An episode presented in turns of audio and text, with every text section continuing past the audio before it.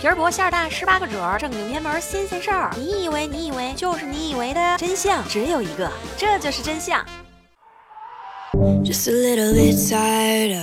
我又来了呀！我是你们的主播默默呀，这里是由喜马拉雅 FM 独家出品的，让知识好懂又好玩的，这就是真相。加入默默的交流互动群三零七零二九幺五八，来和我交流交流，互动互动呀！奉劝小姐姐们，千万别让男朋友帮你买姨妈巾。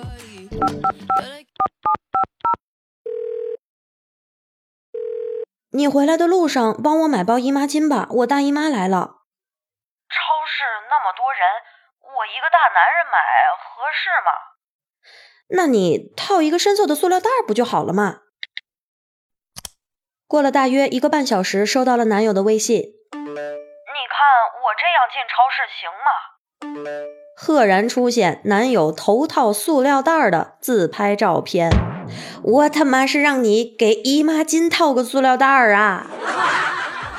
男朋友还曾经郑重其事的和我说：“你撕姨妈巾的时候可轻点儿，我听着都疼。”啊！原来他一直以为姨妈巾上的胶片是粘在我们身上的。直男的脑洞真的是太可怕了！今天就给你们讲讲姨妈巾的简史。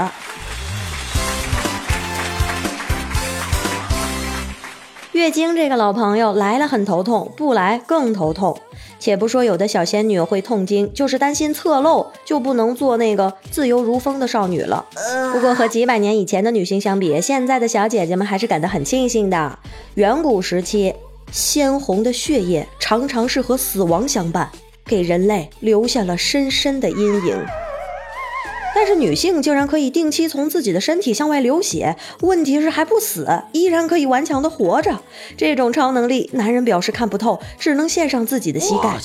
当时人们会把来月经的一群小姐姐们集中给隔离起来。那时候也没啥趁手的家伙事儿，只能咬牙忍着痛，顺手拿一些杂草兽皮擦一擦。听起来倒是绿色无毒纯天然。至于健康不健康，反正谁用谁知道。然而，随着母系社会变迁为了父系社会，小姐姐们的地位一落千丈，月经被视为不祥之物。古埃及小姐姐对付月经会使用植草叶子和软布堵住出口；古希腊的小姐姐对付月经会用麻布包在木头上面，做成简易版的卫生棉条。想一想，不禁下体开始疼痛。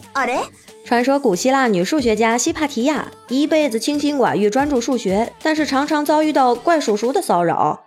西帕提亚也是个奇女子，竟然把月经时候用的布条扔到追求者的头上，吓得那些人再也硬不起来了。不要啊！咱们中国古人操作就比较佛系了，通常是用一个干净的布条做成一个长袋子，土豪们会在中间放上棉麻布帛，屌丝们就撒点草木灰。月经期间系在腰上，更换以后呢，用清水和明矾清洗。无论是哪朝哪代，无论在地球的哪个角落，要熬过每个月的那几天，只有拿起碎布头 DIY 成私密用品这一种操作。可当时棉布可是奢侈品，小姐姐们在那几天都不得不面对血染的风采，若干条需要清洗的衣裤、床单、碎布条。DIY 的月经带不好用、不卫生，千言万语说不尽，多少妇科病都是打这儿来的。虽然小仙女们对她百般的嫌弃，可是人家就是长命百岁。中国在一九八一年的《全国小学卫生宣教讲话》一书中，仍然在介绍如何制作月经带。其实早在一八八八年的时候，世界上最早的一次性卫生巾就成功上市了。不幸的是，当时因为社会太过保守。小姐姐们感到害羞，都不好意思去购买卫生巾。转眼之间，一手凉凉。转折点呢，是在一战的时期出现了。为了救治伤员，美国金伯利公司研制出了纤维棉，迅速颠覆了医用绷带市场。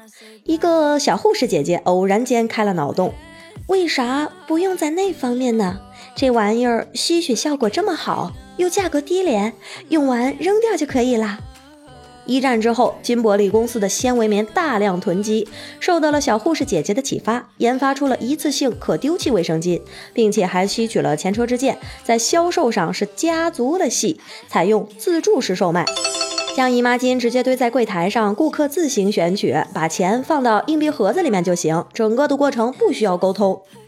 那时候的姨妈巾依然需要配合腰带使用，小姐姐们又缠了半个世纪之后，直到七十年代。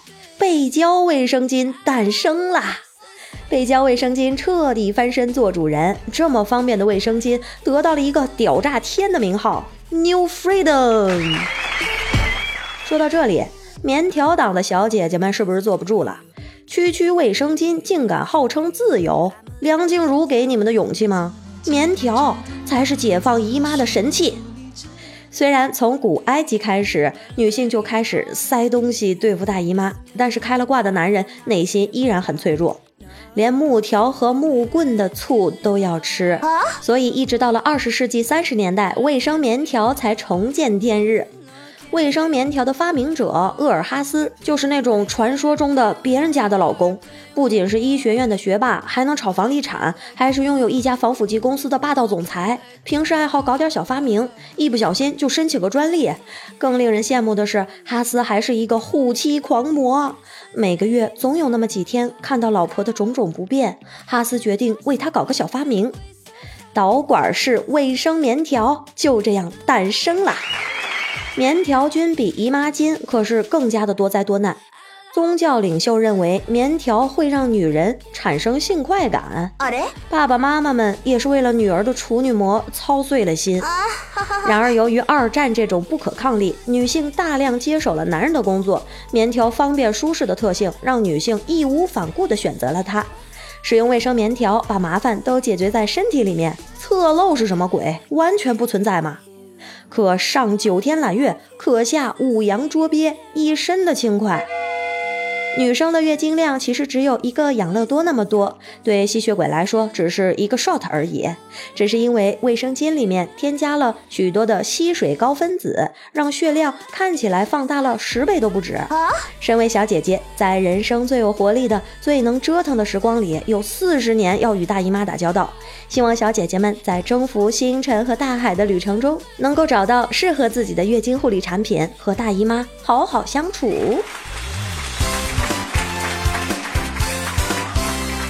欢迎新朋友 C C 在杨贵妃的那期节目留言说，一米六五，六十公斤还不胖吗？问题是人家美呀，颜值这东西和体重真的没关系。默默的声音好好听，留言说，就这声音，默默就是丑，我也要。我不懂呀，你要干啥？你要干啥？再说默默不丑，只是美的不那么明显罢了。咱们家刚刚哥也是问到了这个问题啊啊！默默特别好看，好看好看，特别好看，反正你也看不见。欢迎新朋友仙人掌的手掌，还有新朋友姑苏浅，都是补听了好多期的节目，留了好多言，都看到啦，谢谢你们。今天就到这里吧，下个星期一再见，爱你们哟，嗯。just